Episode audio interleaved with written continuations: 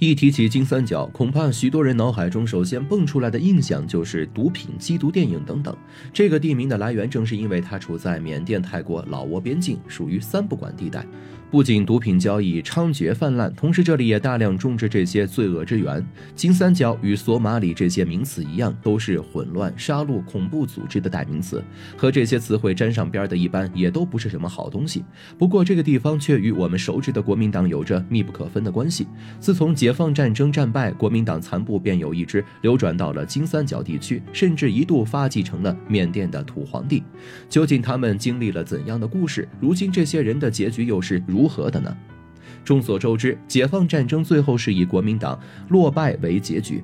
当战事进入尾声的时候，国民党内部早已经是四分五裂、穷途末路了。但是这些人大多都是军阀头子出身，土匪什么心性，他们就什么心性，光打是打不服的。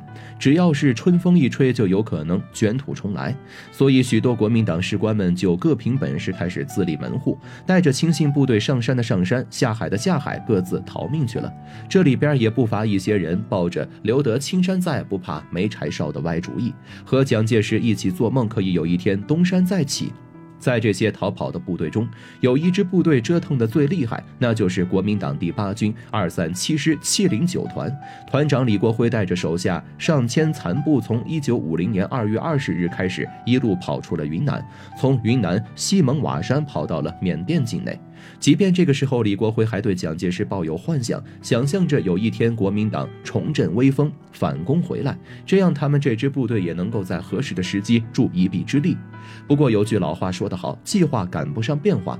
就在李国辉带着众人抵达老挝、缅甸、泰国交界处大其力地区时，好巧不巧，他们撞到了抱着同样想法逃于此地的国民党军第二十六军二七八团六百多人，带头的正是他们的副团长谭忠。随后，两支队伍结伴而行，没多久就又在缅甸车佛南一带偶遇了第六军九十三师剩余的两百多人。此时，三支部队加起来已经达到了一千五百多人了，是个规模不小的武装部队。同时，身处异国他乡，抱团是自然的，这点不论古今中外都是一致的。就像现在全世界都有的华人街一样，哪怕是在国内，你也能够看到每个地方都会有各个区域的商会，正是印证了地域抱团的特性。李国辉一行人呢也是如此。这群国民党残部犹如湖面上的飘萍，他们迫切的希望可以有组织、有靠山，可以稳定军心。靠着队伍里唯一的一部电台，他们联系到了已经叛逃到台湾地区的国民党高层，一面忠心耿耿地和对方汇报了目前队伍的情况，一面殷切地等待台湾可以给他们支援。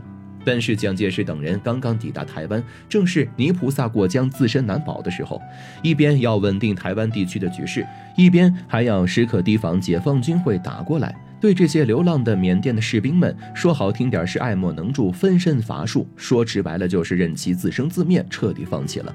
毕竟对蒋介石来说，区区一千五百多人哪轮得上用他来操心呢？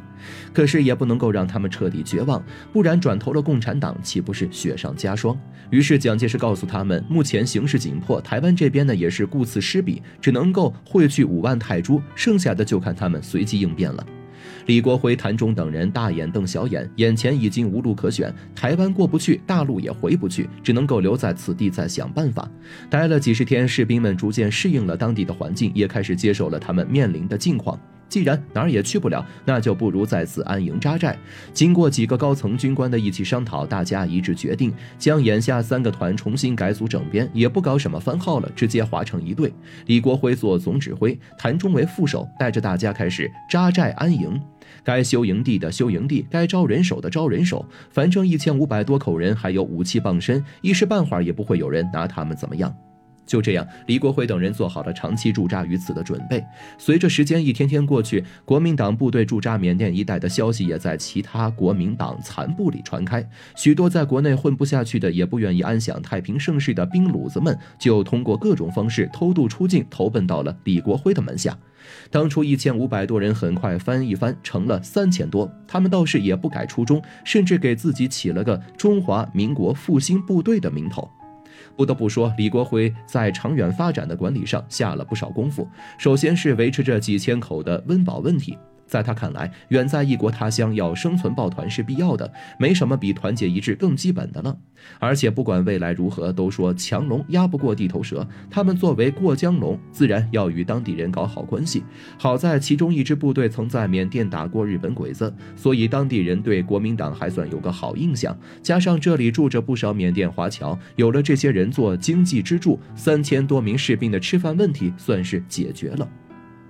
但是他们是部队，也不是一直要衣来伸手、饭来张口的乞丐，更不可能因为几两碎银就一直当这些华侨们的保安队，看人脸色吃饭，他们哪能够受得了？所以李国辉又开始动别的脑筋。此时最不缺的就是人，还是要从士兵的身上做文章，而且把部队维稳了，将来反攻呢也有希望。这么想着，李国辉便将士兵分成几组，一组精锐部队负责警卫和备战，守护大家安全的同时，还要日夜的加紧训练；再一组身强力壮的负责盖房种田，保证军队的吃穿住行。剩下的士兵有的被派给富人做保镖，有的去做运输，甚至有的贩卖鸦片，反正就是被派去做些赚钱的工作。经过李国辉这么一搞，部队还真就给他搞的是有模有样了。不仅是在赚钱上，李国辉动了不少的脑筋，在未 来长远的规划中，为了能够在缅甸站稳脚跟，李国辉还一直呼吁部队搞军民联姻活动，让自己的士兵去求娶当地的女人，不断的深入民间，这样他们这支部队呢就能够像生根的树，就算是拔也不会轻易的被拔走了。有的人甚至和当地大土司的女儿好上了。越是这样与当地人关系紧密，他们这支部队就越是安全。在李国辉的算计下，中华民国复兴部队算是有了一席之地。不过，枪打出头鸟，树大一招风。李国辉这支部队越来越繁盛，也引起了缅甸当地军方的目光。毕竟，对缅甸这个国家来说，政府本就是风雨飘摇，随便一个国家都可以撼动这个地方。现在边境来了这么一个像钉子一样驻扎在此死的军队，还是带武装的，他们怎么可能不敏感呢？于是缅甸军方便决定出兵要歼灭他们。为了能够一举拿下这支军队，缅甸军方出动了两倍军力，同时还派出炮兵、战车连。不过，李国辉也不是吃素的，打了一辈子仗，几十万大军都见过了，怎么可能把这不到一万人放在眼里？所以他拒绝了缅甸军方的喊话，带着几千部下准备与对方决一死战。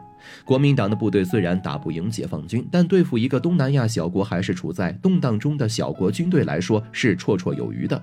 毕竟他们手中的可是先进精良的美式装备，所以开打后缅甸军就节节败退。看到打不赢对方。缅甸政府也不愿继续耗下去，干脆和谈。李国辉也就坡下驴，释放了全部战俘，撤回老挝，继续过他的小日子。说到这场战事，有一个人不得不提，那就是一直偷偷经济支援李国辉的国民党中将李弥。在李国辉还不成气候的时候，李弥为了培养一支可供自己翻身的部队，曾出资十万美金支援李国辉。而李国辉也挺争气，硬是凭几千人搞出了这一番光景。不过穷在闹市无人问，富在深山有远亲。李国辉打赢缅甸军的消息传出。后，台湾当局和美国开始注意到了他们。彼时国内正在忙着抗美援朝，李国辉部队在缅甸一带自然成了国民党眼中反攻的最好武器。所以在李弥的斡旋下，美国和台湾当局都给李国辉送去了不少经济和军事方面的支持，把他当成可以与解放军抗衡的一支部队来培养。甚至连李弥都从台湾飞去了缅甸，成了李国辉的顶头上司。有了钱，又有了武器，再加上这么些年的招兵买马，复兴部队的势力也是。越来越大，逐渐成了后来人们所熟知的金三角。不过，手握重兵的李弥在随后的反攻行动中却没什么作为。一来，我们的人民解放军不可战胜；二来，李弥经历几次战败后，已经逐渐将重心放到了敛财上。三不管地带对他来说，简直就是天高皇帝远、自成一脉的发展势力的土壤。与其做国民党的一杆枪，还不如做一个土皇帝来的自在。通过贩毒，李弥赚了一个盆满钵满，小日子过得真是比皇帝老儿还要舒坦。但是，李弥过于嚣张，引来周边许多。国家的不满，毒品危害社会、危害人民是人人喊打的对象。在一片舆论声中，蒋介石不得不迫于联合国给的压力，命令李弥撤军。虽然他的动作慢吞吞的故意拖延，但是另一边，一九六零年，中国缅甸共同签署了关于边境问题的条约，直接给了蒋介石一记重击。随着两国友好发展，一直盘踞在金三角地区的国民党势力也迎来了他们的灭顶之灾。一九六零年十一月，一场湄公河之春行动由中缅两国发起，国民党残军再次被击溃，而战败的残部因为与当地政府盘根错节，也不愿意撤回台湾地区，反而宣布与台湾国民党断绝来往，转身投靠了泰国政府。据不完全统计，他们留下的后代就有六万人之多。随着军队解散，这帮士兵和士兵的家属们也终于有了一个真正的身份，不再金三角流浪。